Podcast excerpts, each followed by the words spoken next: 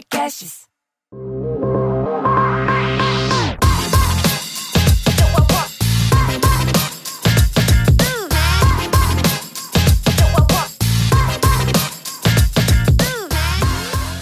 Olá, sejam bem-vindos ao Deep Growth, podcast que aborda com profundidade o crescimento acelerado das empresas.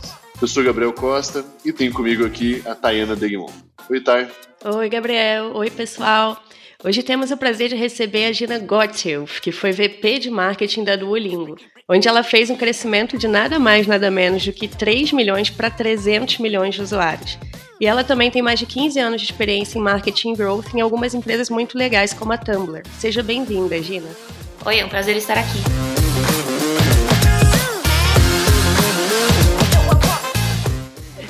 Gina, muito legal. Eu queria começar te perguntando. É, eu estava assistindo um vídeo seu da, da Reforge e o Brian Balfour estava te entrevistando e vocês falaram muito sobre gamification, né? E o impacto que gamification teve no Duolingo. Porque para aprender língua a gente precisa de muito engajamento, consistência. Acho que você mesma fala muito que não é aquele negócio que você uh, faz uma aula um fim de semana, depois de volta lá depois de uma semana. E como eu já tive empresa de social game, eu acho muito legal ver é, gamification sendo usado mesmo para um, algo que normalmente as pessoas entendem como chato, né? Que é aprender uma língua, estudar. E lá dentro vocês têm vários loops. Só que assim, na prática, acaba sendo que as pessoas falam muito de gamification, mas é muito mais um hype, né? Muito, muito poucas pessoas realmente sabem aplicar. Eu queria que você contasse um pouco pra gente o que, que você descobriu aplicando gamification na Duolingo. É verdade, é muito hype. e, e, é muito difícil achar as coisas que realmente dão certo. Mas o Duolingo foi criado como um jogo desde o começo. O, a ideia era fazer um, um aplicativo que fosse divertido, é, efe, efetivo, effective, uh, uhum. e de graça. Então, fun, effective and free. Eram três muito, coisas muito importantes sobre o que a gente estava criando. Então a parte fun era fundamental. Então, desde o começo do Duolingo foi desenhado para parecer um jogo, tanto que os, os coraçõezinhos, para quem lembra que tinha coraçãozinho antes de ter o, o, Progress Bar, vinha do Zelda, que era uma ideia de que você vai perder no coração ah, e vai começar de novo. É. Então, isso assim não é mérito meu nenhum, é mérito do Luiz Vanan e do Severn Hacker, que são os fundadores. Mas então, então desde o começo já, já tinha essa base de jogo. Mas a gente levou muito a sério o aspecto de gamification no sentido de que quando, assim, acho que muitas empresas olham para os competidores para ter ideias de, de, features, de coisas para fazer para um aplicativo. A gente sempre olhou para jogos, porque a gente sabia que a coisa mais engajante que engajante que fala, coisa mais engajante que existe é, é Obrigada. Eu queria maior engajamento. Não se preocupa não, Gina, dá pra entender super bem. Aliás, aliás, pessoal, vamos só pra gente dar um contexto aqui. Fazer um disclaimer, Gina, né? Ela é brasileira, daqui de São Paulo, tá, mas ela mora, sei lá, 15 anos, Gina, nos Estados Unidos? É, moro nos Estados Unidos há 15 anos e eu sou, eu sou brasileira 100%, mas o meu português é meio ridículo, porque eu aprendi todos esses termos em inglês, aí quando eu volto, tipo, converso com as pessoas, dou palestra, tipo, tudo isso aí fica, volta ao normal, mas assim, desculpas, tá? Pela minha. Imagina. É que fica, o uso do dia a dia acaba sendo mais inglês mesmo, né? Sim, não, eu só falo inglês. Então, desculpa se eu jogar umas palavras em inglês, é só porque eu não sei falar português, não é porque eu tô me achando que falo inglês. Não, manda bala. Todo mundo e, gente, já tem, já tem também dois anos que a Gina saiu da Duolingo, mas é muito legal falar, porque é um baita case de sucesso. E aí você tava contando, né? Então, eles tiveram esse mérito de já começar a pensar nessa parte fan desde o começo. Mas e aí, o que, que você aprendeu nesse processo? O que, que você entendeu da mecânica de jogo e de funcionamento das pessoas que fazia com que isso fosse realmente muito engajante aí, para usar a palavra que você usou. Obrigada, Thay. então, engajamento é a coisa mais importante. Os jogos são os aplicativos mais engajadores que existem. Então, a gente começou a buscar ideias de gamificação nos games. Em vez de tipo, ficar inventando, a gente pegava, ah, esse jogo aqui é o que está mais sendo baixado agora. O que, que ele tem? Então eu, eu mandava uma pessoa da equipe jogar, jogar o jogo por um, uma semana, outra pessoa outro jogo. A gente dividia e aí, uma vez por semana, todo mundo é, meio que dava um resuminho, ó, o jogo é assim, e são esses os cinco elementos que eu achei mais viciantes do jogo. Eu achei legal que eles colocam esse negócio aqui, eu achei legal que eles estão usando badges, eu achei legal que, tipo, tem esse notification, a gente ia fazendo um monte de anotação. E aí passava a pensar, tá bom, como que a gente passaria isso pro Duolingo? Se fosse esse feature existisse no Duolingo, como que seria? será que a gente devia testar? Vai ser difícil criar? Será que vai, vai ter um, um bom engajamento? E aí a gente foi fazendo, foi, foi criando dessa forma, uma, um layer em cima do outro.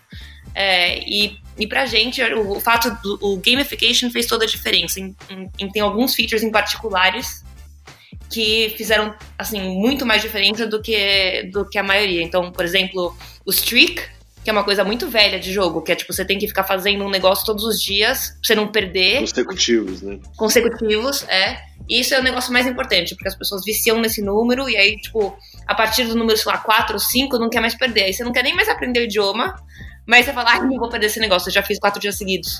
Sabe? Então isso fez muita diferença. Então, de coisas assim, até badges, que foi a minha equipe que criou, então, tipo, como que fala? Amuletos para você colecionar, também vende muitos jogos, Foursquare, é, etc. É, nossa, o Foursquare eu lembro que assim, eu ficava dando check-in em vários lugares só para ver se eu ganhava um badge novo. Não, assim, mayor, é, prefeita eu era de vários lugares, mas eu gostava de ver quais outros eu ganhava, sabe? Porque dependia do lugar, do horário, era muito legal. Eu também. E aí, só tipo um aside que eu acho assim relevante é que eu, eu fui fazer entrevista pra, pra campanha do Michael Bloomberg, acho que a gente vai conversar depois. E o cara que me entrevistou é o ex-CEO do Foursquare. E eu não sabia, porque eu nem sabia o que eu tava entrevistando, eu só fui lá conversar com as pessoas, eu, eu não sabia quem ele era. E aí eu, eu tava explicando pra ele o que, que eu fiz no Duolingo, e eu falei, você sabe o que, que são badges? E tipo. acho que eu sei, acho que eu já ouvi falar. Ele só olhou pra mim e ele, ah, eu fui CEO do Foursquare, juro, eu queria, me, eu queria morrer. Eu queria morrer. Mas enfim, eu falei, não, não, não consegui esse emprego, então fiquei muito, muito surpresa. Mas então, em, em termos de gamification, acho que as pessoas tipo, pensam muito nesses, nesses, essas coisas que viciam, mas também tem elementos de design que são gamification, sabe? Então, o, os games são muito bons de fazer você se sentir feliz, sabe? Ele, ele meio que manipula suas emoções para fazer aquela endorfina Tipo. Gerar satisfação, né, naquela é, situação, né? Isso vai desde, tipo, da imagem e da animação de um negócio até o som que ela faz, sabe? Então a gente mesmo. Isso tudo a gente pegou de jogo também. Então, tipo, você clica, você clica num botão e se você acerta ou você erra, tipo, o som é diferente, o som é muito, tipo, pleasurable. Sabe? Ou é, os nossos designers sempre empurravam muito para ter é, animação no, nas coisas que a gente estava testando. E apesar de que eu não recomendo, assim, na hora do teste da animação, porque complica muito o desenvolvimento, é o tipo de coisa que dá esse, essa emoção para a pessoa, sabe? Que, que faz ela, ela se sentir bem. E isso faz com que a pessoa continue jogando. Então, meu, eu aprendi que gamification é, é hype no sentido que as pessoas gostam de ficar falando essas palavras, mas em termos de uh, aplicabilidade, inventei essa palavra, eu acho que é muito. aplicabilidade, tá certo? Isso, aplicabilidade, boa, boa. isso Em termos de aplicabilidade, é, é muito aplicável. Por ser esse hype, muita gente tem interesse, assim, tem alguma dica que você dá para quem quer começar a fazer isso de verdade, assim, por onde que a pessoa começa, quais os primeiros testes, de repente, que ela pode introduzir de uma forma mais fácil para começar a colocar isso para rodar? Eu acho a melhor coisa que ela pode fazer é jogar os jogos mais downloaded, mais populares, que mais estão viciando pessoas hoje em dia ou na história. Acho muito importante você pegar um gosto sobre o que, que isso é. Ou se você Entender não. Entender o mecanismo, né? É, pelo menos a sua equipe devia jogar, sabe? para entender o que, que são corações, o que, que é a vida, o que, que é o streak, o que, que é. Todas essas coisas que viram uma linguagem de jogo, e aí todos esses jogos mais novos têm coisas muito inovadoras que foram testadas um milhão de vezes pela equipe deles. Então pega e rouba, sabe? Mas. Já tá, já tá validado, né? Tá já, já, metade do caminho tá andado. É. E o que, e o que tem mais de bullshit, assim, de, né, sobre. O que, que você às vezes vê gente falando sobre gamification e fala, velho, tipo, não, pelo amor de Deus, não, não é isso a essência da coisa, sabe? Ah, então, assim, nada muito específico, mas é que tem. Vocês sabem muito bem, todo mundo aqui ouvindo esse podcast sabe que, assim, uma porcentagem grande de pessoas gosta de falar palavras que soam bonitas. Uhum, uhum, de buzzwords em inglês. A gente, pode... inclusive. Eu também, eu, também.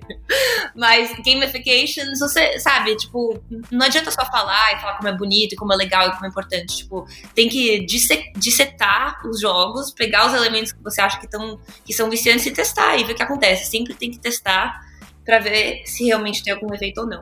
Bom, a gente estava falando de engajamento, né? Que é, é meio deal maker ou deal breaker aí para o Duolingo, por exemplo, o tipo de, de negócio que ele, que ele é e a dinâmica.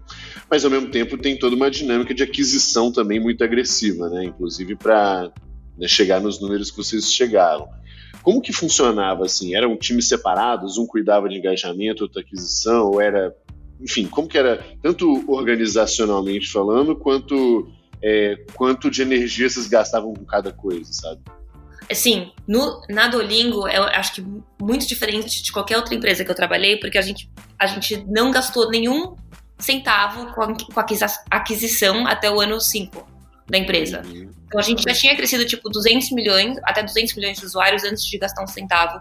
No sentido de tipo comprar, sabe, fazer propaganda. Ads, por exemplo. Uhum. É, de sentido de ads, exatamente. É, o nosso, a nossa aquisição foi toda feita de forma tipo orgânica, entre aspas. Orgânica. Viral, né? É, é, é, mas assim, eu, eu sinto que foi, tipo, a gente fez um bom trabalho, mas também a gente teve muita sorte e também tinha muitas coisas que alinharam, sabe? Então, o meu trabalho na, na Duolingo, desde o começo, muito como o Tumblr, foi um trabalho de aquisição sem dinheiro. Essas empresas chegavam para mim e falavam: Ó, oh, a gente quer crescer internacional, mas a gente não tem dinheiro, então vai lá, sabe? É, e aí eu, tipo, não, sabe, eu comecei a inventar coisas para fazer e acabou virando uma estratégia muito focada em PR.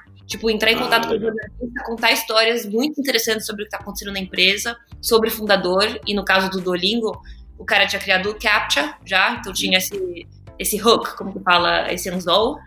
Pode falar? Esse anzol? Você pode falar o que você quiser, tá tranquilo. o hook é uma coisa que se usa muito em jornalismo e até em, em games, que é o que é, é um negócio que, que fisga a pessoa, sabe? Uhum. É, então essa, essa história do CAPTCHA, tipo, ajudou muito. E aí, e, o, e, ele tinha dado uma palestra no TED Talk também, logo antes de lançar. Então tinha, tipo, a gente começou já com muitas pessoas esperando para usar Duolingo, que já ajudou muito para poder fazer A-B testing bem antes de, outra, de que outras empresas poderiam. E, e é, toda essa pegada de PR, que acabou virando, tipo, storytelling, como que a gente fala sobre a marca, como que a gente fala sobre nós mesmos em mídias sociais. É, virou ASO, então, tipo, como, uhum. como que, a, que o app se, é, se apresenta dentro do App Store. É, comecei a fazer relacionamento com os, é, como fala, os líderes dos App Stores mais importantes, então, tipo, do, é, do Apple e, e, do, e do Google Play, para que eles lembrassem de nós quando queriam fazer feature de algum app, sabe? Ah, então, legal. tipo, é, e ficar mandando, tipo, ah, a gente tá lançando esse negócio novo. Aí eles falavam assim, ah, a gente não vai nem te considerar só se você fizer esse negócio especial da Apple. Aí a gente fazia o negócio especial da Apple, ficava esperando pra saber se vai ser featured ou não, e era um pesadelo. Mas isso. Aí eu comecei a fazer relacionamento com, com esses caras pelo mundo inteiro. Então, a pessoa importante da Apple, do Google, tipo, de todos os países, sabe? Pra conseguir. Sim, isso, então, isso com a reputação do Luiz, com todo o pior. Foi a nossa estratégia de aquisição por muitos anos, que é meio louco pensar. E, é, isso é legal, porque as pessoas muitas vezes não pensam né, em PR, em assessoria de imprensa, como relações não. públicas, como sendo um baita canal de, de aquisição. No caso de vocês, pelo visto, funciona muito bem, né? Total, é free press, mas é difícil, sabe? Porque, tipo, não é sempre que você consegue contar uma história legal. Eu tinha, eu, eu sinto que eu tive muita sorte porque eu ficava falando do Captcha. Aí o Luiz, o Luiz Bonan, que é o fundador do Duolingo, ficava falando, não quero falar sobre o Captcha, para de falar que eu fiz o Captcha. sabe? Eu falava, eu entendo, mas, essa, mas esse é o anzol, sabe? Também não você. E também tem a ver com, tipo, achar a pessoa certa que vai entender por que, que o negócio que você tá fazendo é muito legal. Sabe? Tipo, não vai ser todo mundo na Veja, não vai ser todo mundo na Folha. Mas, tipo, claro. vai ter um cara lá que vai ter feito, tipo, a sua escola, ou que vai ter tido o mesmo problema que você teve, por isso que você criou, criou esse app. Essa pessoa vai, vai sacar o que você está fazendo. E é com essa pessoa que você tem que falar e contar a história. Então, pensando em, em imprensa, assim, acho que resumindo o que você falou, é pensar cara, com a cabeça do jornalista, né? O que, que é interessante para é. ele, tipo, o que, que é a história que ele quer ouvir e quem é a pessoa certa, né? Isso, com certeza. E, e, a outra coisa que ajudou a gente muito foi a, focar muito no branding e na mensagem e para um lado social, que era, verdade, eu, eu é, tipo, entrei no Duolingo porque a missão era trazer educação de idiomas é, de graça para o mundo todo, porque eu acredito muito nisso. Então a gente focava muito, muito nessa frase de free education for the world, sempre, sabe? Então eu acho que isso também abriu muitas portas, a consistência de uma mensagem que tem uma missão muito clara. Legal faz com que as pessoas queiram promover, essa ideia. Isso é bem interessante porque a gente tem uma, uma situação muito em comum é, que é geralmente branding é um negócio meio meio etéreo, né? Difícil de tangibilizar e tudo mais. Só que as três marcas aqui, tipo a própria Singu, a Max Milhas, Duolingo, é, acabam precisando, no caso, é, contar essa história muito coerente. E no caso da Singu e da Max Milhas, ainda tem um desafio de, de meio que você as pessoas ficam meio desconfiadas, né? Porque é um negócio meio diferente, um negócio meio. As pessoas às vezes acham que não é de verdade, sei lá, ou não se sentem seguras. Então acaba que branding, eu acho que para essas para as três empresas acabou sendo até um, um mecanismo de, de growth mesmo, growth, bem, growth, né, bem é. claro assim. É, total. Eu acho que, para mim, assim, pessoalmente, eu não, não acho que isso é, é, tipo, pro, pro industry, mas growth, para mim, quer dizer tudo isso. Todas as coisas Exato. que você coloca em prática para fazer com que uma marca, uma empresa, um produto cresça e tenha uma, um, um audience maior. Mas, normalmente, quem fala de growth pensa em Facebook Ads e acabou, sabe? É, não, lógico, perfeito. Pensa mais ali na aquisição tradicional. Né? É. E assim, e uma coisa é, que também vocês faziam aí pensando até num growth mais é, tradicional é muito teste AB, né, Gina? Eu já vi você falando diversas vezes. E uma coisa que me chama atenção é que as pessoas têm tendência a fazer testes que são muito intuitivos, assim, muito óbvios, né? Você fala assim, ah, eu, eu acho que isso aqui vai funcionar porque a minha cabeça funciona assim. Você lembra de algum teste super contraintuitivo e que deu um baita resultado? Tipo assim, um teste que vocês achavam até que talvez pudesse dar errado, porque ele era muito o oposto do que vocês imaginavam de resultado, mas que funcionou? Eu acho que tem um contra-intuitivo, mas eu vou dizer que a maioria dos testes a gente achava que ia dar certo e deram errado. Tipo, Mas isso acontece bastante também. Não muito. Tipo, eu, sabe, eu, dou essas entrevistas e tal, parece que eu só fiquei fazendo um, um teste AB após o outro que funcionou. Mas, assim, mais de 50% não funcionou e foi muito, muito desapontador. Desapontante? Nossa, tá muito... Foi, foi muito triste pra. é porque quando, quando você fala, quando você pergunta assim, Gina, na, na nossa cabeça eu acho que tá vindo em inglês disappointing. É. E aí nem a gente, e aí nem a gente tá sabendo mais qual é a palavra. Então, pode ir de boa, porque eu acho que todo mundo vai, vai entender tá bem tranquilo. Tá bom. Eu tenho trauma porque eu ia na colônia de férias quando eu era criança em São Paulo e as pessoas me zoavam porque eu falava inglês às vezes. Porque achavam que eu era muito nobre, sabe? Mas é porque eu estudava inglês, enfim. É, então, Temos um trauma aí, hein? Depois a gente explora aí. é, então, um, um, teste que eu achei que, que. Não que eu não achei que eu achei que ia funcionar, mas que eu acho que é, tipo assim, surpreendente, que a maioria das pessoas não fazem, é a questão do delayed sign-up. A gente chamava de delayed sign-up, quer dizer, tipo, é deixar o usuário usar o aplicativo, tipo, ter a experiência do negócio, antes de fazer com que ele é, sign up ou, ou se inscreva, né? Tem que criar uma conta, etc. É, porque tipo todo mundo sabe que assim a hora que a pessoa tá mais com vontade de se inscrever, de tirar o cartão de crédito do bolso, é quando ela baixou o seu negócio. Ela tá lá tipo, nossa, eu vou agora meditar, agora eu vou aprender um idioma. Tipo, ela tá mais, sabe? Esse é o momento, assim. Então todo mundo quer tipo colocar na cara da pessoa, pronto, agora você se inscreve e aí você pode usar o negócio.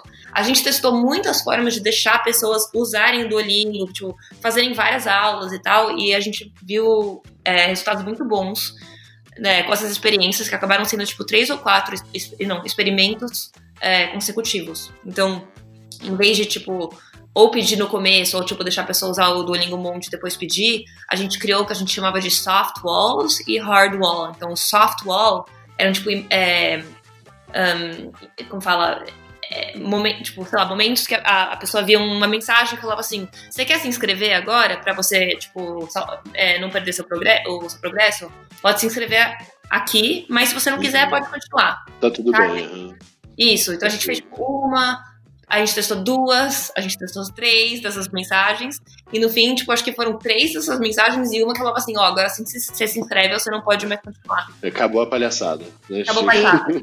É. Então, basicamente, ao invés de você já de cara pedir pro cara se inscrever, você ia dando a oportunidade dele seguir e sugerindo que ele se inscrevesse. E aí no final você fala assim: não, agora realmente você tem que se inscrever. Isso. É isso. Vocês atrasavam mais o processo, mas e aí? Isso fazia com que as pessoas ficassem mais, se inscrevessem mais no fim das contas? Muito mais. Muito mais. E eu acho que é porque, tipo, você dá o gosto do negócio pra pessoa, então a pessoa sabe o que, que ela tá, tipo, o que, que é isso, sabe? Vale a pena eu dar meu e-mail? Vale a pena eu, tipo, fazer um negócio? Fazer uma conta? Vale. E além disso, eu acho que a questão dos soft walls também fez uma diferença grande, porque se a pessoa tá jogando um negocinho, você fala agora, você se inscreve ou você sai, é uma coisa muito abrupta, sabe? Sim. Tipo, nada. Mas você falando, tipo assim, tipo, ó, você vai ter que se inscrever, você vai ter que se inscrever. A pessoa vai meio que se acostumando com essa ideia e fala, tá bom, beleza, sabe? Tipo, agora, agora eu já fiz. E, e também o negócio assim, agora eu já fiz é, um, é, uma coisa importante em game, sabe? Agora eu já, já tive esse. Eu já tive, tipo, esse. Vamos falar, progresso. Já fiz não sei quantas aulas, agora eu não, te, não quero começar do zero de novo. Então eu vou Isso, me inscrever pra não, pra não perder, sabe? Você já tem um investimento é, na experiência que você não quer perder, daí você tem muito mais razão para se inscrever do que para experimentar um negócio novo que você não sabe o que, que vai ser. Ainda tinha, ainda tinha um efeito de coerência com a marca e a comunicação de vocês, né? Porque vocês eram super. O Duolingo é super cool, é soft, é, é, é agradável. Então não, você não pode ser desagradável do nada, né? Meio interromper o negócio sendo desagradável de primeira, né? Então acho que tem esse efeito também de você acabar tendo uma coerência mesmo no discurso, né? Olha, eu sou uma marca legal e eu tô te dando um toque aqui com um amigo. Aí realmente chega num ponto que o negócio que você coloca o hardwall ali, né? Mas me, me, me, parece bem coerente mesmo, assim. Bem legal. Exatamente. A gente passou bastante tempo pensando, tipo, sabe, a nossa marca, se a gente fosse uma pessoa, como que a gente seria, o duo, sabe, a nossa coruja. Uhum. Como que é, como que ele falaria. Então é exatamente isso, uma marca, tipo, a gente quer ajudar você a aprender um idioma de verdade. A gente quer ajudar você a se ajudar, sabe? Boa, legal. Tipo, a gente tá aqui pra, pra te deixar feliz, pra não ser um negócio chato. Então, é, tem tudo a ver também. Ô, Dina, e, e quanto que, assim, bom, você é uma, uma empresa global, né? Então tinha gente no mundo inteiro. É, e quando a gente vai falar de teste AB, a gente tem algumas, tem algumas coisas que podem afetar. E uma delas, inclusive, é a questão cultural, né? Quanto que tipo, a cultura de um país interferia no resultado de um teste AB, por exemplo? Quanto vocês consideravam isso, sabe, na hora de, de ponderar as coisas ou delimitar os testes, enfim? É porque, uma, desculpa, é porque uma vez eu estava conversando com um cara de growth do Pinterest e ele me falou que era bizarro, tinha umas diferenças muito gritantes de comportamento entre regiões, assim, a, a ponto de você não poder testar a mesma coisa é, com dois grupos tão distintos, sabe? É, então, a gente teve a experiência oposta. Tipo, é mesmo? É, assim, é um, a, gente, a gente meio que resolveu que, assim, há várias versões de uma página, versões, várias versões de, tipo, pedaços do aplicativo complicam o negócio muito. Vamos dizer que, tipo, a gente descobre que o Duolingo azul funciona melhor na China, mas o Duolingo vermelho funciona melhor na Índia, e que não devia ser nem uma coruja, devia ser um cachorro, sabe assim? A gente pode testar tudo, né? Tem coisas diferentes. Imagina, coitado do engenheiro e do designer e do product manager e de todo mundo que cada negócio que quer agora fazer, ah, vamos mudar esse, esse pedaço, vamos atualizar isso aqui, agora tem que fazer 10 versões diferentes de cada coisinha. É muito complicado. De um, de um lado de tipo code e code cleanliness, sabe? Tipo, de ter um. um como falam? Code que seja. É, um código limpo, né? Que, é. não tem ali cheio de gambiarra, de, de coisas assim é muito importante ter muita coerência e manter um negócio assim muito tipo padrão. Então a gente fez uma decisão meio que bem cedo, assim, que a gente ia tentar o máximo que pudesse manter o Duolingo sempre meio que tipo vanilla, baunilha, tipo uhum. igual para todos os lugares. E eu posso dizer que a gente, a gente não, não viu assim grandes diferenças, tipo, ah, se a gente testar esse negócio aqui ou ali, tipo, vai, vai mudar o comportamento, tipo, 100%. Existiam é, momentos onde a gente testava um negócio, aí com certeza um negócio ia bem num país e nos outros não tinha diferença, ou nos outros tinha, tipo, uhum. uma diferença negativa, tipo, mínima, sabe? Então, uhum. mas quando mas a gente. Não, não, não, invalidava o negócio, né? Não invalidava, não invalidava, o ganho do outro país. Uhum. Não invalidava, exatamente. E aí, quando a gente, quando a gente lançava um negócio, lançava para todos os países igual.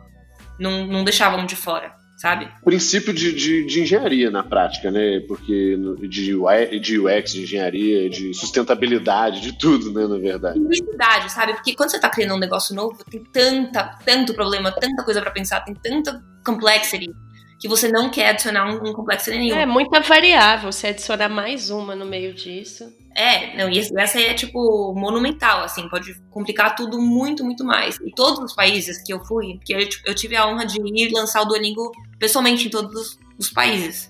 É, e eu não sei se eu já tinha te contado isso, Gabriel. Não, não sabia, não sabia. É, então eu, tipo. Você eu... acumulou bastante milha, então, né? Acumulei. Então, eu, eu lancei o Duolingo no Brasil, foi super bem, aí eles me pediram pra fazer isso na Argentina, foi bem, daí eles me pediram pra fazer isso, tipo, na Índia, no Japão, na China, na Rússia, na Itália, na França, na Alemanha, no México, tipo, eu fui rodando o mundo pra lançar Duolingo. Em todos os países que eu fui, todo, todo mundo fala, aqui é diferente, aqui o nosso país é diferente. Uhum. Tá. Aqui a gente não gosta de vermelho, aqui a gente gosta de azul. Aqui, se você fala que o Duolingo é grátis, a gente não vai gostar, porque vai parecer que é, que é ruim. Aqui, se você fala que é jogo, as pessoas vão, vão achar que não é sério, sabe? Então, se a gente levasse isso em consideração todas as vezes que eu visse um negócio desses, o Duolingo ia virar uma palhaçada. Mas interessante, mas, mas por exemplo, você mesmo acabou tocando num, num ponto ali similar ao, ao, ao cara do Pinterest, que assim, na prática era Cara, a gente tinha um lugar que tinha efeitos bem relevantes, tinha um lugar que era indiferente, o que não me impedia de, de fazer o rollout do negócio, né? Mas, mas de fato tinham é, diferenças de comportamento no, no, negócio. Acho que esse, esse, era o ponto principal que eu queria entender como é que funcionava. Mas legal ah. saber esse princípio da simplicidade. Eu acho que tem empresas bem menores que complicam muito mais as, as coisas é, aqui, sabe? Total. Ô, Gabriel, uma coisa que vale a pena falar, porque assim, a Índia, pra gente foi um caso diferente. não vou entrar em detalhes, mas assim, tem países onde as pessoas, tipo, simplesmente não baixam o aplicativo do mesmo lugar. Não, sabe, onde as coisas não são completamente diferentes. Então, tipo, na Índia, ninguém, muito pouca das pessoas falam inglês, mas os, os telefones vêm com inglês instalado. Porque, tipo, é mais fácil de escrever do que em hindi. Uhum. Então, alguém baixava o Duolingo, recebia o Duolingo em inglês, e aí não tinha opção de aprender inglês sabe? Então, ah. eu quis fazer com que ninguém usasse Duolingo na Índia porque não tinha opção de aprender inglês para quem já estava usando o negócio em inglês. Então, Sim. tem casos assim, mas em geral, não. É simplicidade. É porque você partia do pressuposto que pela, língua, pela linguagem do telefone dele, então. ele não queria aprender aquela língua porque ele já sabia, mas na prática era só porque era um default da indústria ali. Né? Exato. Isso, né? Exatamente. Legal. É bem, bem curioso. Não tinha parado pra. Não imaginava que isso pudesse acontecer, não. Nem a gente, a gente depois lá. É. Legal. Só uma dúvida, voltando um pouquinho, que a gente estava falando um pouco do. Você contou dos aspectos de aquisição, e aí depois você falou um pouco de. de é, a gente falou aqui né, de engenharia, de design e tudo é. mais. Como que era a estrutura assim, de time, de, de, de growth? Eu não sei se vocês tinham esse nome. Como que era a estrutura mais ou menos lá? Então, por três anos na Duolingo não tinha, assim, não tinha growth. Tipo, eu diria que a equipe inteira de produto era uma equipe de growth em que, tipo, no sentido de que todo mundo estava sempre olhando os números e tentando otimizar para crescimento, né? É uma equipe muito focada em engenharia. Eu, quando eu, eu me juntei à empresa, nos meus primeiros três anos, eu fui, tipo, é, chefe de marketing. E a gente não fazia nada que se chamava growth. Era PR, uhum. social media, parcerias, é, communications, essas coisas assim que eu tava contando para vocês. Uhum. Mas engajamento e... também tava com você? As questões do gamification e tudo mais? No começo não. No começo era tipo ah, todo mundo da empresa que tava fazendo o negócio tava pensando nisso. Aí nos últimos dois anos e meio que eu tava no Duolingo foi quando essa palavra growth meio que começou a ser usada na indústria. Tipo, já tinha o Andrew Chen e já mais, mais dois outros caras. E aí os, os donos do Duolingo chegaram e falaram, ó, oh, é, os nossos investidores querem que alguém fique, tipo, dono de growth, porque alguém tem que ficar de olho nesses números, e a gente quer que você faça, você pode? E eu, tipo, aham, sim, lógico. Só que não, eu não fazia a menor ideia do que queria dizer growth, honestamente. Tipo, eu fui até o Google, sentei na minha cadeira, eu fui no Google e escrevi growth, startups, what is it? what does it mean, né? What does it mean? Growth 101. Aí eu comecei a, tipo, ler tudo que tinha pra ler, assim. E aí, sim, daí eu... É, ficou parte da minha equipe focar nessas coisas de gamification. E gamification era um dos elementos que a gente usava para aumentar o engajamento. Então, tipo, é. Notificações de, do celular, é, todos os e-mails, é, todo Perfeito. o onboarding, sabe? Tipo, o processo de fazer com que a pessoa, tipo, Perfeito, uhum. escreva e. Extraiu daí, o primeiro valor, né, do, do app. É, o que se diz o aha moment, que a gente nunca descobriu e no fim a gente resolveu que era um mito. Já ouviu falar do aha? já, já. o meu, é, meu PM... Mais um termo bonito, né? É, eu, eu, eu, gostaria muito de falar com ele hoje, o Kai, tá? Hoje ele tá liderando o Duolingo na China, mas ele era meu PM, é, Product Manager. E ele ficava muito bravo, porque eu falava, Kai, we have to figure out aha moments. E ele falava assim, it's a myth, it's a myth. pra não falar it's a bullshit, né? Pelo menos. é.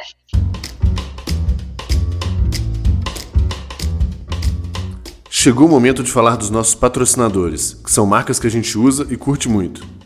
Queremos agradecer ao Olá Podcasts, que faz todo o trabalho incrível de produção e hospedagem do Deep Grove. A SEMrush, que é a melhor plataforma para fazer análise competitiva, de conteúdo e, claro, apoiar suas estratégias de SEO e mídia paga. Além da Caffeine Army, com Super Coffee, nosso combustível para alta performance. Para quem quiser um teste gratuito estendido da SEMrush, é só acessar deepgrowth.com.br barra SEMrush. E se você quiser aumentar o seu desempenho físico e mental com o Super Coffee, o nosso cupom dá 15% de desconto. Basta usar o cupom DG Podcast. D de Deep, G de Growth. Todos os links estão na descrição do episódio.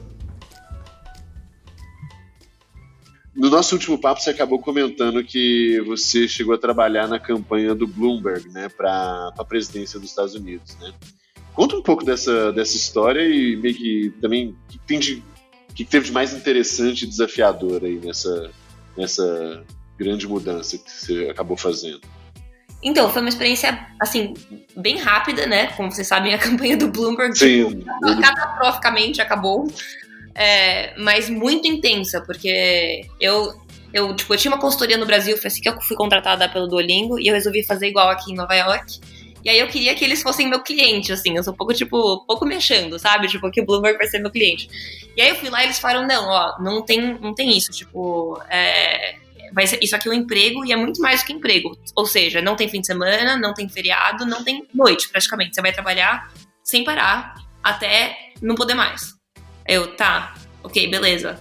E eu nunca me vi me trabalhando num negócio político, nunca, sabe? Eu sempre fiquei muito longe, eu tento Assim, eu vou parecer a pessoa mais ignorante do mundo, mas eu tento não ler muito porque eu fico muito chateada. eu, eu, eu, também, mesma coisa. Eu me sinto muito né? É, tipo, cara, cada dia é um negócio, sabe? No Brasil e nos Estados Unidos, assim. É que você tá no pior dos dois mundos, né, Dina? Foi o que eu te falei no Instagram esses dias aí. Você consegue ter dois presidentes horríveis ao mesmo é. tempo. É horrível, tipo, não tem notícia Sim. boa. Mas o que que te fez aceitar esse desafio, Gina? Ainda um pouco por esse lado, assim, desse certo distanciamento, o que que, o que que fez te aceitar essa proposta? Foi pegar algo diferente que você ainda não tinha feito? O que que te motivou? Então foi um momento de, assim, tipo, nossa, talvez eu possa fazer uma diferença. Talvez eu possa realmente fazer um negócio que vai mudar a trajetória desse país. Porque, ainda mais sendo, eu não sou americana, né? Então eu não posso votar aqui. Então eu me sinto muito powerless foi um momento de tipo, nossa, eu vou ser a russa que, que interferiu na, na, na eleição americana. tipo, não, foi, foi com certeza o escritório mais gringo que eu já trabalhei na minha vida. Assim, quase todo mundo lá era, era americano. Eu era a tradutora de espanhol, tá? De muita gente lá. Tipo, eu, Boa. brasileira. Assim, esse era o nível de, de gringuice desse, dessa campanha, mas, mas dá pra entender, né? Eu aceitei porque, um, porque eu achei que realmente poderia fazer um impacto. Pessoalmente, eu acho que uma das coisas mais importantes no momento seria tirar o Trump é, do poder, porque acho que isso poderia mudar o mundo. E eu comecei a ler muito sobre o Michael Bloomberg. Eu, eu, confesso que eu nem sabia tanto assim sobre o que ele já tinha feito por Nova York e, e, a trajetória dele. E comecei a achar o cara muito foda. Ele é muito inteligente, tipo assim, ele ele fez ele fez coisas que têm repercussão até hoje. Assim, nem vamos falar do dinheiro dele, de quanto dinheiro ele, ele ganhou, porque ele é, é gênio. Mas em termos, assim, dos, da ética dele, em geral, tá? Eu sei que tem exceções, mas em geral, da ética dele, da forma de lidar com problemas, da forma de que ele lidou com a política até hoje, que foi assim, eu não sou nem direita nem esquerda, eu não sou nem isso nem aquilo. Eu sou, tipo, eu pego cada problema um por um e eu analiso. Eu acredito muito nisso, sabe? Em vez de ficar, tipo, eu sou de esquerda, então todos os problemas. Se polarizando muito, né? É, então ele até, tipo, sabe, ele participou de vários partidos, pessoas criticam ele por isso comecei a achar, nossa, esse cara realmente pode fazer uma grande diferença no mundo. E ele tem uma chance de ganhar, porque ele tem todo o dinheiro do mundo, sabe? Então, se tem um momento, assim, para fazer uma diferença, é agora. E aí, dois, foi um momento assim, olha, mesmo se ele não ganhar, eu acho que essa, essa eleição vai ser histórica. Vai ser um momento histórico, porque ninguém nunca vai ter gasto dinheiro num election, e eu vou estar, tá, tipo, ajudando a, a, a, na estratégia de como esse dinheiro será gasto. Então eu achei que era uma experiência muito diferente, muito inusitada, que eu não teria novamente de, de poder participar de uma eleição assim americana e fui, sei lá. fui. e foi um momento muito fui, assim, porque, tipo, eu fui lá achando que eu ia, tipo, ver se eles iam querer ser clientes. Conversei com esses caras, eu contei, como contei, eu não sabia nem com quem eu tava conversando, e era, tipo, o SEO do Foursquare. E no dia seguinte eles falaram, tá, você pode começar amanhã? Eu falei, não, eu, eu, eu tenho trabalho para fazer, eu tô trabalhando com os clientes e tal. E, e consegui empurrar, tipo, cinco dias. E aí comecei imediatamente e foi isso, assim, não quase não dormi mais. A gente tipo, ia pro escritório assim, das 8 da manhã até as 10 da noite todos os dias, sem fim de semana, sem feriado. E virou isso a minha vida, foi muito intenso. Mas, mas assim, o que que. No, no, fim das contas, o que que foi mais diferente do que você estava acostumado a trabalhar e ao mesmo tempo o que, que, teve de similaridade com, com as coisas que você já tinha feito? Assim? Se teve alguma coisa? Sim, para mim similaridade é a questão da missão. Para mim é muito importante ter uma missão que não é tipo ganhar dinheiro para essa empresa ou vender mais bolsas. Que é, sabe, quando eu comecei minha carreira, eu trabalhei para Louis Vuitton é, e era essa minha, era isso que eu tava fazendo, vender mais a bolsas. grande missão. Uhum. E eu odiava, mas eu queria muito um visto nos Estados Unidos, então eu fazia qualquer coisa, sabe? Mas então tem uma missão, isso para mim é muito importante ter uma equipe que tá focada nessa missão. É muito, sabe, é delirante, assim, tipo, faz você fazer qualquer coisa. Nesse sentido, muita coisa de igual, mas, mas foi uma experiência inédita. Um, que a gente gastava quase um milhão de dólares por dia, no fim, assim, nas últimas Caramba. Tipo, imagina, assim, não existe isso, sabe? Então não existia limite de verba praticamente, assim, sabe? Tipo. É quando um... você conseguir gastar, gaste. Na prática era isso, né? Era mais ou menos isso. Tipo, será que a gente consegue gastar mais? Será que a gente consegue aumentar mais? E aí, tipo, eu escrevia briefs pra minha equipe, então, tipo, um, uma página que explicava assim, tá, agora a gente vai testar esse experimento, era de Facebook Ads, sabe? A gente vai tentar uma campanha que vai ser baseada nisso, nesse negócio que aconteceu ontem, e a gente vai falar, e vai ser isso, e vai usar essa, essa imagem, e vai e cria, sabe? Cria o copy, que é tipo, como fala, escrita. É, a gente uhum. fala copy mesmo. Copy, tá, cria o copy, cria a, as imagens, se vai ser GIF ou se vai ser vídeo, etc. Cria o audience no, no Facebook, vamos lá e joga. E, tipo, cada dia a gente lançava pelo menos uma campanha nova, sabe? então era assim um, um pace muito, muito, muito rápido, que eu não tinha trabalhado dessa forma antes. E também com assim, sem limite de verba. Então, por exemplo, a gente começou a testar. Ah, as pessoas querem ganhar coisa de graça, beleza. Então é, coloca seu e-mail aqui que você ganha um sticker do Michael Bloomberg. Qualquer coisa assim, sabe? A gente não, nem era sticker do Michael Bloomberg, era, era coisas assim que demonstravam que o Trump era, era ridículo, sabe? Ou que faziam com que pessoas, tipo, ficassem bravas porque o Trump tinha feito uma coisa muito de errada. Então, assim, no sentido de usar é uma coisa que eu nunca quis fazer, mas é que faz muito parte do marketing, que é tipo pensar em como a coisa que você escreveu e a, a imagem e a estratégia vai fazer com que a pessoa se, sente, se sinta e usar isso para conseguir algum, alguma coisa que você quer.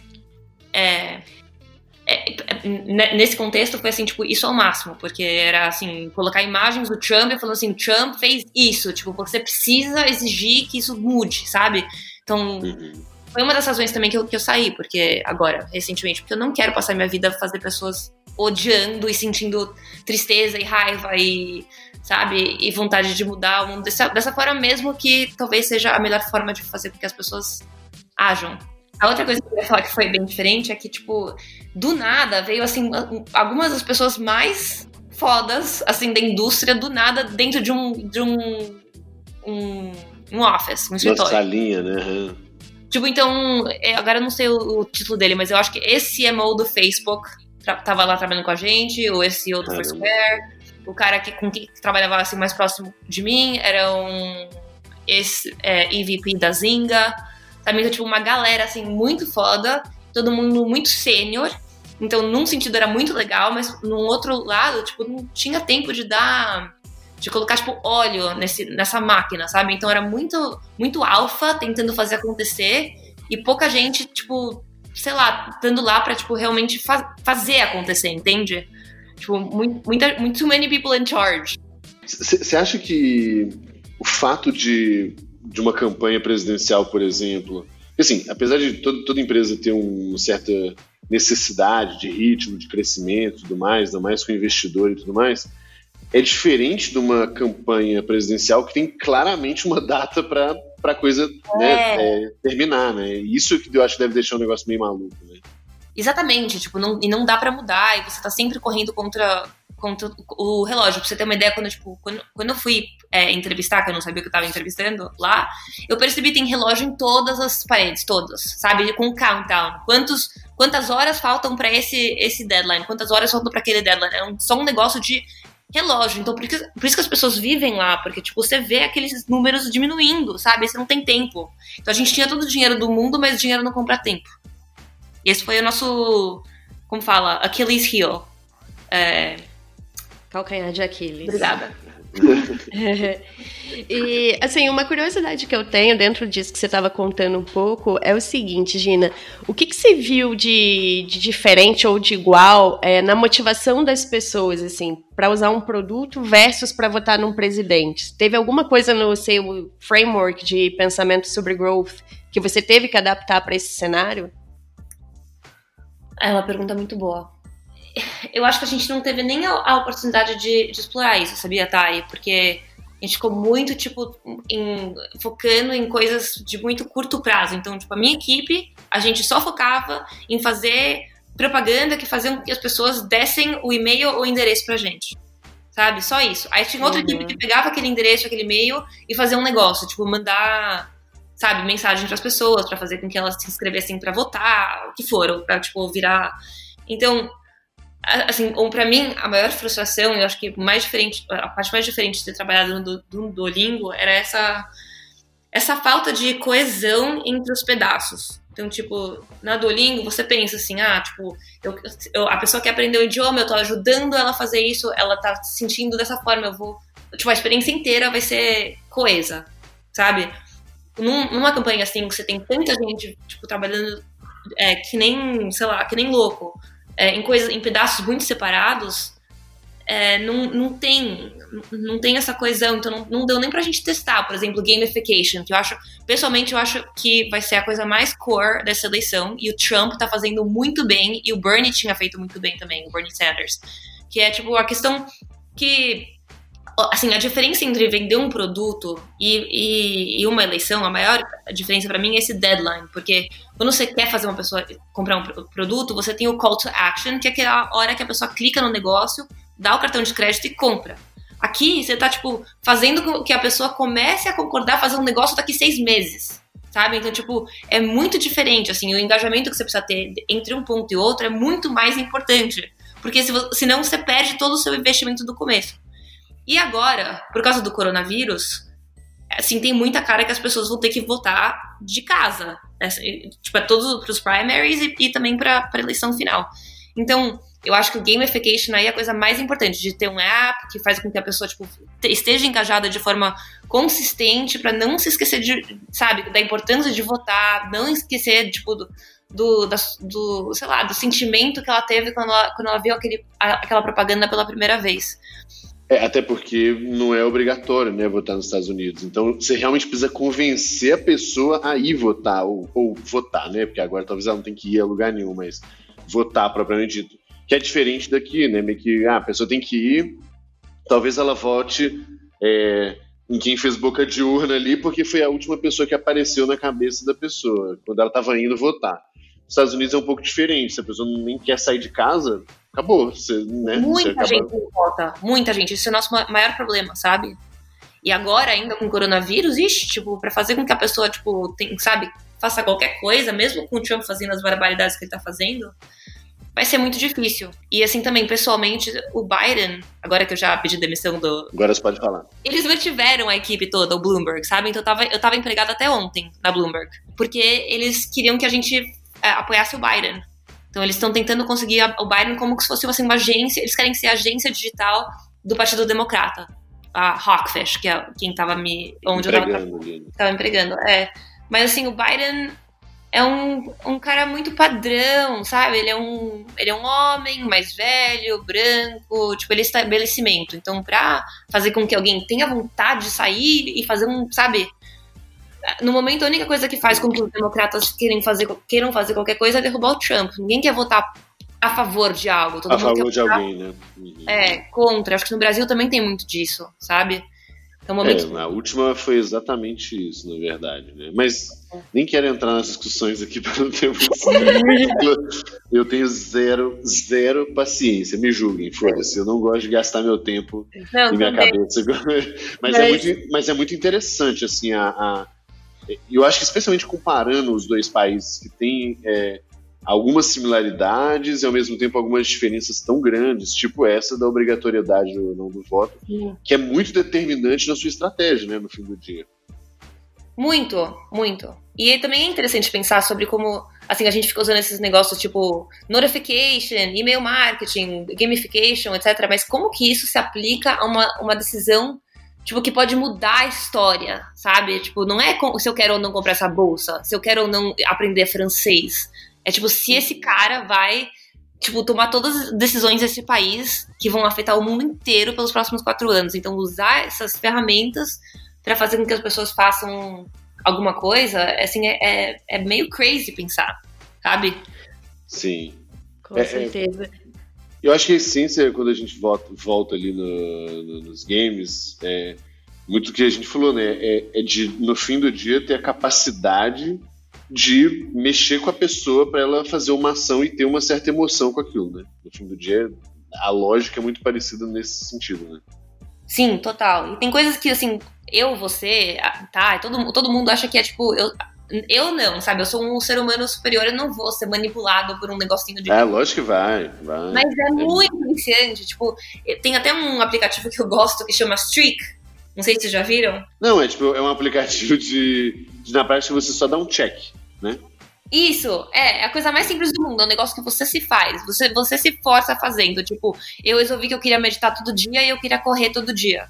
Então eu vou lá e corro e falo, tá, hoje eu fiz, hoje eu fiz, hoje eu fiz. Aí seis dias eu, não, eu olho aquele negócio, se eu não fiz o dia seguinte, volta pro zero, sabe? Isso me motiva a correr todo dia, coisa mais ridícula. A gente é hamster, mas a gente é hamster.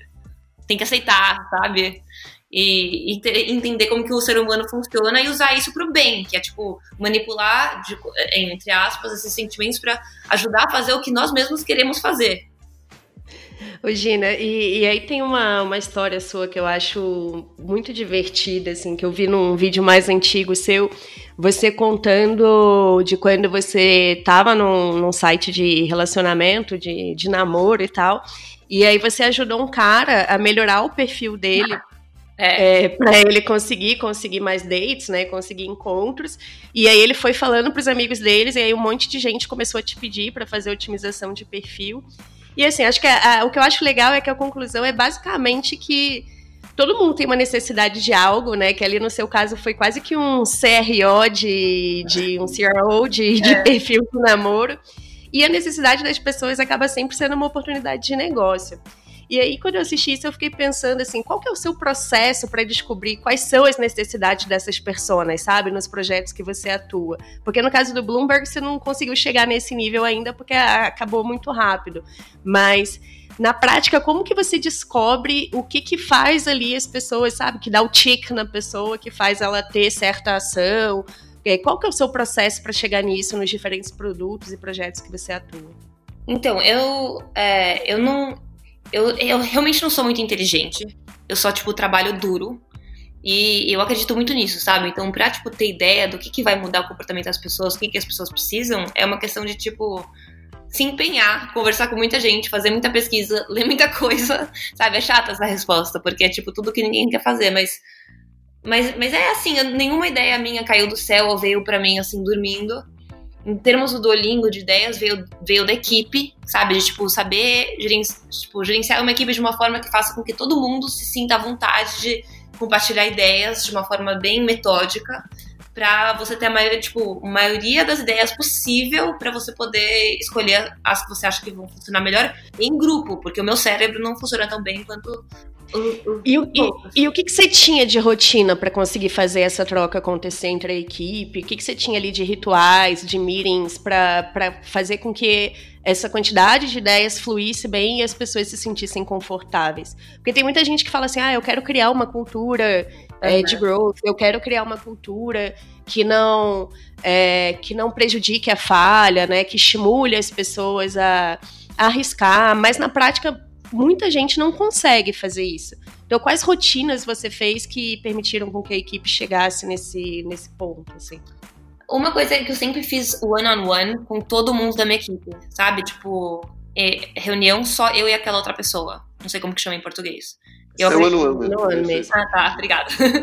eu, acho, eu acho isso muito, muito importante, mesmo que, tipo, sabe, tome tempo e tal, porque a pessoa começa a te conhecer, começa, sabe, ter esse, esse essa oportunidade de estar próximo do chefe, eu acho que faz uma diferença muito grande. É uma coisa talvez até brasileira minha, assim, que aqui, tipo, as pessoas fazem one on one, mas eu sempre quis ser mais próxima das pessoas, sabe? Fazer com que eu entendesse elas como ser humano, não só como, tipo, funcionário. Eu acho que isso, um, faz uma diferença grande.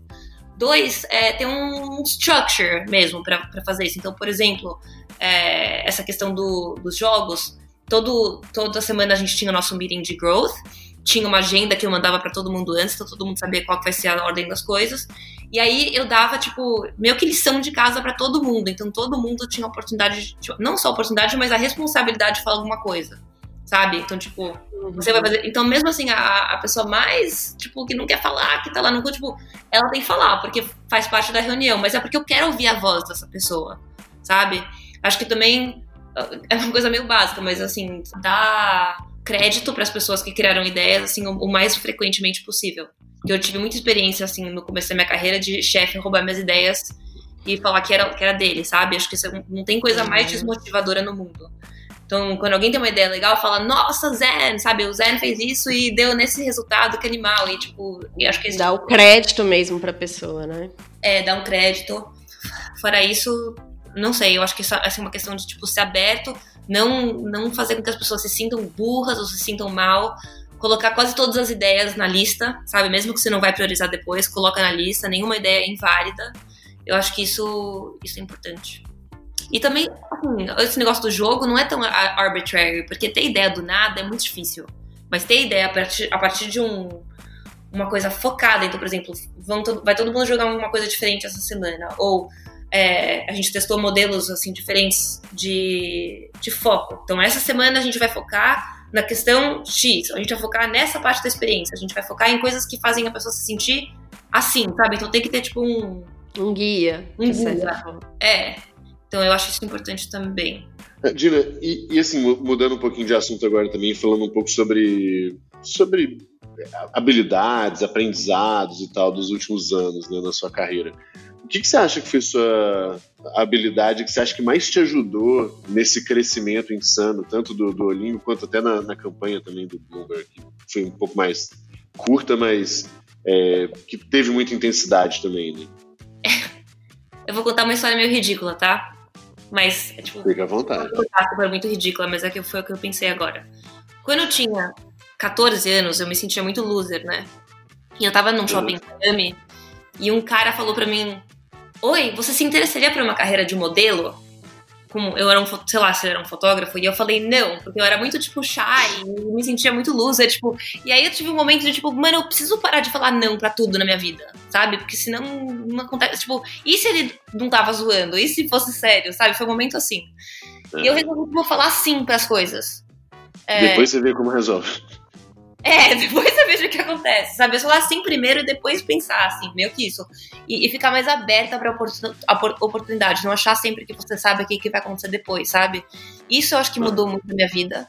E aí também eu era, eu era muito shy, como eu falei, tipo, é, muito, não, sei lá, tinha vergonha, muito envergonhada. Tímida. Tímida. E eu resolvi que eu não queria mais ser uma pessoa tímida. Comecei a me forçar muito a não ser tímida, tipo, fingir que eu não era. Eu fazia teatro, então eu gostava de fingir que eu era um personagem que não era tímido, sabe? Eu acho que o networking a disponibilidade, tipo, conhecer pessoas, conversar com estrangeiros é, durante a minha carreira fez toda a diferença do mundo, porque até hoje eu nunca applied para um emprego. Nunca. Quer dizer, foi, é, não, nunca, nunca.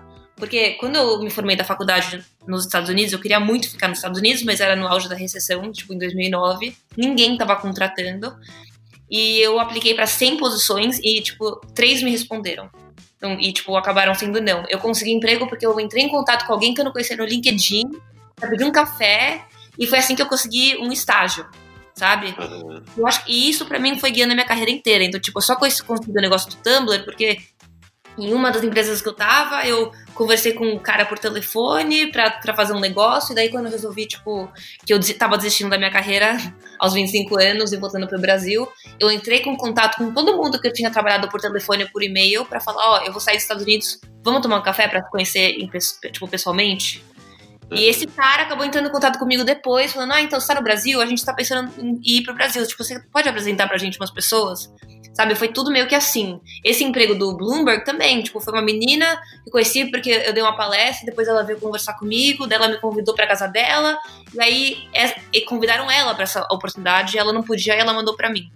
Então, tipo, networking, não por assim, ficar trocando cartãozinho com pessoa em, em festa mala, sabe? Tipo, networking de conversar com pessoas novas, tipo, descobrir como que você pode ajudar elas e, e fazer bons relacionamentos, para mim fez uma diferença muito grande. A segunda coisa é, tipo, se esforçar muito. é, é, aquele negócio da, como fala, da tartaruga e da lebre, sabe? Uhum. É, da eu, consistência, né? Do... É, tipo, crescendo, meu irmão, não sei se, é, se, vocês sabem, ele é meio. Ele é mini famoso. É, tipo, não sei se ele é famoso no Brasil, ele, ele é apresentador da TV Globo. É, da, da, como fala, do Sport TV. É mesmo? É. Não sabia. Tô descobrindo é. várias coisas sobre você agora, Dinho. É, meu irmão é apresentador da Sport TV, o nome dele é Fred Ring, ele é animal, e vocês deviam ver o Tá Na Área, quando eu tiver Tá Na Área de novo. Ah, que legal. É, e ele é, ele é o máximo e ele é muito talentoso. Então, assim, tipo, na minha vida eu sempre me senti como tartaruga e lebre com ele, porque ele sempre teve mais talento do que eu para tudo. Mais inteligência, ele tocava piano melhor, ele cantava melhor, tudo, sabe? Mas então eu, eu sempre tive que me esforçar muito. muito. E eu sinto que isso faz diferença, sabe? Então, quando, tipo, te dá um desafio no trabalho e você ou pensa assim, esse não é o meu forte, tipo, não sei muito bem como fazer, ou você, tipo, reclama, ou você vai pedir ajuda, ou você descobre. E você, você se faz descobrir esse negócio, sabe? E como eu queria muito ter um visto nos Estados Unidos, eu, eu acabei, acabei fazendo muito isso, porque eu, tava, eu tinha medo de perder o visto, então tinha medo de perguntar para as pessoas, que falar, tipo, admitir que eu não sabia as coisas, sabe? Então, tipo, me forçava a aprender um negócio novo. Tanto que, tipo, growth. Eu fui lá colocar no Google o que, que é growth. Sabe? Vou descobrir, vou ler tudo que tem para ler e vou tentar fazer. E não é um truque muito legal, porque dá trabalho, mas, mas eu acredito nisso, eu acho que é legal, porque se você acha assim, nossa, eu não tenho jeito para isso, eu não tenho talento para isso, sabe? Tipo, foca, foca e tipo se esforça e vale a pena e, e mantém as portas abertas e conversa com pessoas e tipo, sabe? E, e, faz novos relacionamentos. Tipo, toda semana marca um café com alguém que você acha legal, um almoço, alguma coisa assim. E eu acho que tipo, ao longo da vida isso isso vale muito.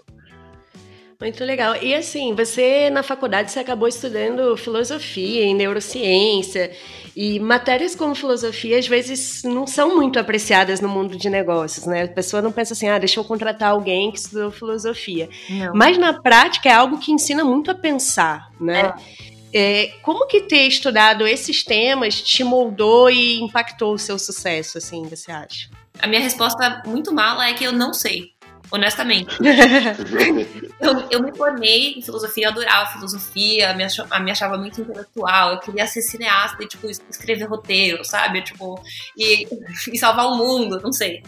E, e eu, eu fui estudar filosofia mesmo pensando nisso. Eu, queria, eu fui para os Estados Unidos, porque no Brasil você estuda um negócio para fazer aquele negócio, para ser, tipo, especialista. E eu queria aprender a pensar. Era bem isso.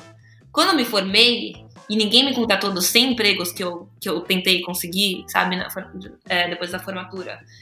E que eu descobri que eu não sabia usar Excel e que eu, tipo, não sabia as coisas mais básicas do mundo, eu me senti uma burra. Falei, mano, eu, tipo, gastei uma nota, é, um, um tempão estudando uns negócios que são super legais, mas que não tem nenhuma utilidade no mundo, não sei fazer nada, eu sou inútil, quem vai me contratar? Sabe? Então, é assim, eu tive um momento de tipo, por que, que eu não estudei uma coisa mais prática? Mas, assim, ao de decorrer do tempo, eu, me, eu conheci muita gente, tipo, em posições muito altas de empresas que estudaram filosofia. Então, eu. Pode ser, sabe? Pode ser que tenha alguma coisa aí, porque eu realmente acho que, assim, é muito difícil. Você tem que pensar muito sobre coisas que, que são difíceis de entender e de opiniões muito diferentes e ponto de vista muito diferentes. Eu acho que isso meio que faz uma ginástica no cérebro. Perfeito, é faz todo sentido. Mas é, mas é isso. Acho que. É. Eu, eu, enxergo por aí. Eu acho que com certeza contribuiu na, na formação da, da forma de enxergar as coisas, de conectar as coisas, criatividade, né? Repertório. Eu acho que Muito bacana. É, e tá aberto Já... pra opiniões diferentes, sabe? Porque, tipo, você descobre na filosofia que você não sabe nada. Então, tipo, você faz um mega argumento, você ganha, tipo, a briga, o que for, a discussão. Aí a outra pessoa fala um negócio que você não tinha pensado e você fala, nossa, é verdade, não, realmente não sei nada. Então, eu acho que te abre para isso.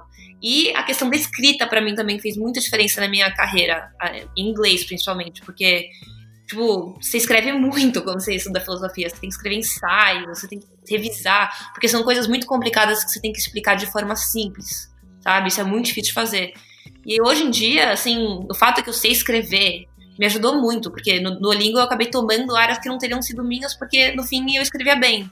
Tipo, até hoje, sabe, é, PR, communications, social media, e até para fazer relacionamentos, tipo, mandar mensagem no LinkedIn, você tem que pensar em como você vai posicionar as palavras, de uma forma que faça com que a pessoa abra a mensagem, sabe? Isso tudo vale. Então eu recomendo ler e não, e não sei lá, levar, como fala, não.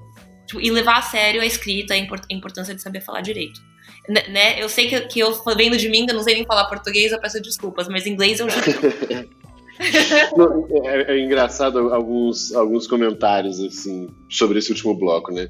É primeiro que quando eu, eu vi o seu vídeo, né, a, a primeira vez ali do, do, do, Brian lá do Reforge, eu, eu acho que nos primeiros, sei lá, três, cinco minutos você fala alguma coisa que é brasileira, alguma coisa assim. Jura? E, é, você fala assim, ah, porque quando você estava explicando é o negócio do idioma. País, é, é, você fala no meu país, é, no Brasil, porque acesso à educação, tal, alguma coisa assim. E, e realmente, tipo assim, eu, eu não percebi. Para mim, você fala inglês igual uma americana, absolutamente. Então, realmente, eu estou de, de prova aqui para confirmar que o seu inglês realmente funciona muito bem, tá? Tá, tá justificado. É, outros, outros dois comentários. É, um é que é, sobre o que você comentou do, do que a Thay falou também do repertório, né? É, eu e a Thay, a gente, a gente acaba sendo muito multidisciplinar também, de gostar, inclusive, de estudar muitas coisas diferentes, porque a gente entende que, tendo muitas coisas diferentes na cabeça, você forma algumas é, conexões que são diferentes do que as pessoas normalmente fariam mesmo. Então, te permite chegar, ou chegar a conclusões, ou ter ideias é, diferentes. Então, a gente também tem essa tem um pouco dessa, dessa lógica na cabeça. É, e aí, os últimos dois pontos é que você falou do sim, né, de aceitar, de, de começar a aceitar as coisas, e realmente depois assim, ah, depois eu resolvo, depois eu vejo como é que eu, que eu, que eu resolvo isso, né? E, e eu acho que é, no, eu e a Thay, a gente se identifica bastante com isso também, porque é muito de, cara, se a oportunidade é legal e eu sei que eu tenho uma certa capacidade mínima de aprender as coisas, e depende muito mais da disciplina e de eu pegar para estudar mesmo, cara, aceita, depois eu, depois eu entrego, né? E é. eu acho que as pessoas às vezes têm muito medo de aceitar algumas coisas nesse sentido e se, e se realmente acabam perdendo algumas oportunidades super legais, porque muitas vezes é isso. A, a pessoa está procurando alguém para tomar o risco mesmo, porque a maioria não está disposta a tomar, né? Então, essa é uma dica bem legal para quem de fato quer, quer ter, um, de repente, uma carreira acelerada ou, ou encontrar alguns desafios porque a maioria das pessoas não está disposta a fazer isso. E a maioria das pessoas não sabe o que está fazendo, sabe? Para quem já trabalhou em algum escritório, sabe que ninguém sabe nada. e tá todo mundo, tipo, se virando, sabe? Então, essa, essa questão de se virar, tipo, se jogar e, e tá disposto a, a, a, levar um não ou cair, cair de cara, no fim, eu acho que vale muito a pena. Eu acredito muito no, na filosofia de vida fake it till you make it. Existe. Ah, existe. É, aqui, a, gente, a gente pega muito termo em inglês mesmo, então é, esse, por exemplo, é um que se usa muito em inglês, né? É. Então, pra mim, eu sinto que eu fake it till you make it todos os dias da minha vida, sabe? Tipo, eu tô sempre pegando um projeto que eu não sei fazer, tendo dificuldade de dormir à noite, pensando o que que eu fiz. É. e depois. Mas é, são os momentos que a gente mais cresce, né? É. É, eu, eu, ainda, eu ainda tô com uma filosofia diferente, assim, que é exatamente isso, só que eu falo assim, nossa, olha como eu sou privilegiado, tem gente que tá me pagando um dinheiro para eu aprender. Eu aprenderia de graça, sabe? É muito legal poder olhar com essa perspectiva o negócio, sabe? Quando você pega um projeto. E, e é, eu não, é, tipo, eu não vou falar muito de feminismo, essas coisas, mas assim, uma coisa que eu queria falar nesse assunto é que é, tem muitas pesquisas que mostram que homens têm muito mais coragem de tomar, de tipo, aceitar empregos ou de, de aplicar para Tentar... Eles não são aptos, é. né? que, que, que eles têm, tipo, sei lá, 50% das coisas que o emprego pede, sabe? Tipo, tem que ter 5 anos disso, 4 anos, né? os homens em geral estão muito mais dispostos a tipo falar, bom, eu vou lá ver o que acontece. E mulheres não, elas ficam esperando ter aquele negócio que tipo 100% das qualificações são as que ela, elas têm. E o que eu tô dizendo é não espere, vai lá e se joga e, e você se vira correto, sabe? Porque é o que todo mundo faz. É, e, e vamos, vemos com venhamos, né? Nem sempre vai dar certo. E Sim. beleza, aprenda a viver bem com isso e, e show de bola. Vira um aprendizado interessante, vira né, maturidade, enfim. Então, Sim. eu concordo. Eu acho que nós três aqui, eu acho que os, os, três têm esse perfil muito parecido, assim. E eu acho que, na verdade, é um perfil bem. É, é, assim, eu acho que acaba sendo recorrente com, com essas pessoas mesmo, que vão tomando risco e eventualmente vão conquistando algumas coisas legais, porque é, é isso, né? Onde tem maior risco, talvez tenha uma, um potencial upside maior ali, né? Sim, você também se pode. mas, mas tem que dar disposto a esses momentos e, e, tipo, cair na, de cara, levantar, né? Tipo, tirar o pó e, e, tentar de novo. O meu último comentário, antes da gente de fato é, encerrar, é que o, a última coisa que você falou foi de networking, né? Que, que pra gente também, é, a gente realmente bate muito nisso. Inclusive a forma como eu te conheci, na verdade, foi através da mais da Bianca do que de qualquer outra coisa, né? Porque eu sabia quem você era e depois eu descobri que a gente tinha uma, né, uma amiga em comum ali, e aí eu falei, ah, beleza, agora fica muito mais plausível de, de, de conversar e de ter acesso, assim. Né? Então Sim. eu concordo com tudo.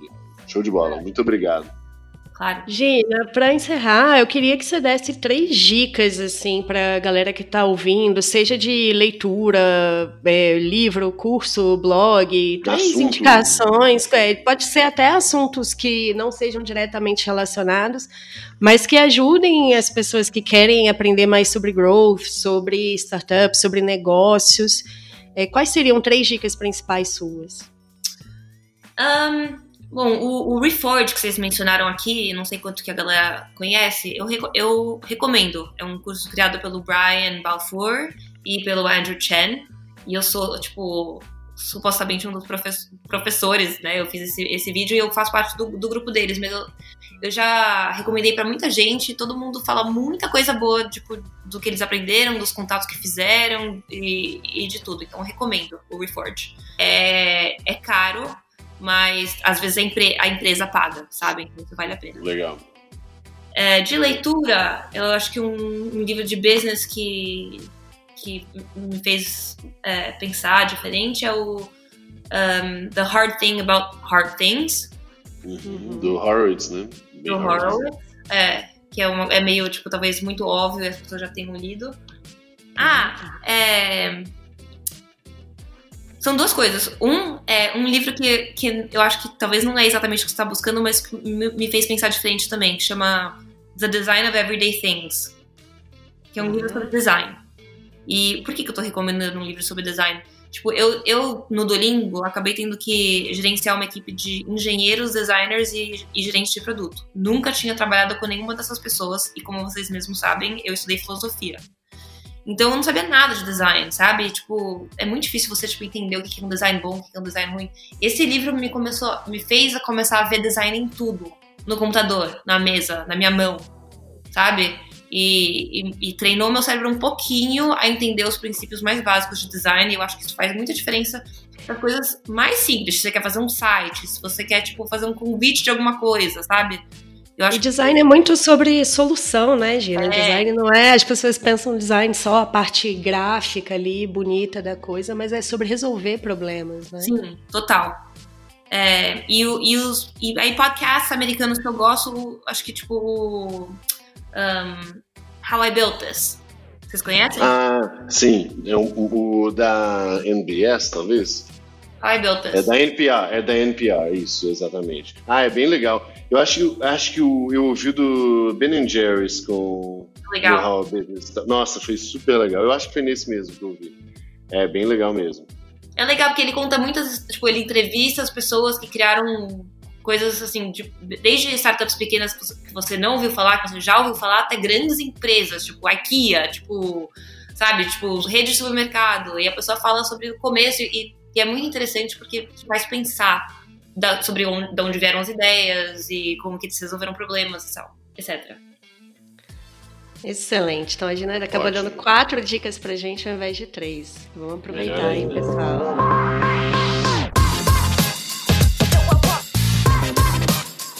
E Dina, onde que o pessoal pode te encontrar? Então, acho que a melhor forma é me seguir no Instagram mesmo. Eu sou, eu tenho a honra de ser arroba Gina, só Gina. Boa. E eu adoro é, conhecer pessoas por lá, me mandar mensagem. Eu gosto de ficar brincando de ser influenciadora, tipo, uma vez por mês. É, eu sei que ninguém tá nem aí pro que eu tenho pra dizer, mas eu falo mesmo assim. E em geral tem fotos do meu cachorro. E assim, às vezes eu conto coisas legais, tipo, como que é trabalhar pro Bloomberg ou projetos que eu tô trabalhando. Então, cola lá. Maravilha! E só de ter foto de cachorro pra mim já tá valendo. Então, pessoal, Instagram, arroba Gina, segue a Gina lá, porque ela é incrível. Gina, nós adoramos a conversa é, e eu tenho certeza que a galera vai adorar também. Muitíssimo obrigado pelo, pelo seu tempo. E é isso. Muito, muito obrigado. Grande abraço, pessoal, e até a próxima. Tchau, tchau, gente. Ei, antes de ir, quer saber como continuar em contato com a gente? Basta seguir arroba e arroba Gabriel Semineiro no Instagram. No nosso site, você pode conferir todos os episódios, links e parceiros. Acesse deepgrowth.com e durante essa primeira temporada, você ainda ganha prêmios ao indicar o Deep Growth para seus amigos, de acesso a conteúdos exclusivos até participar da nossa mentoria premium de graça. Corre lá!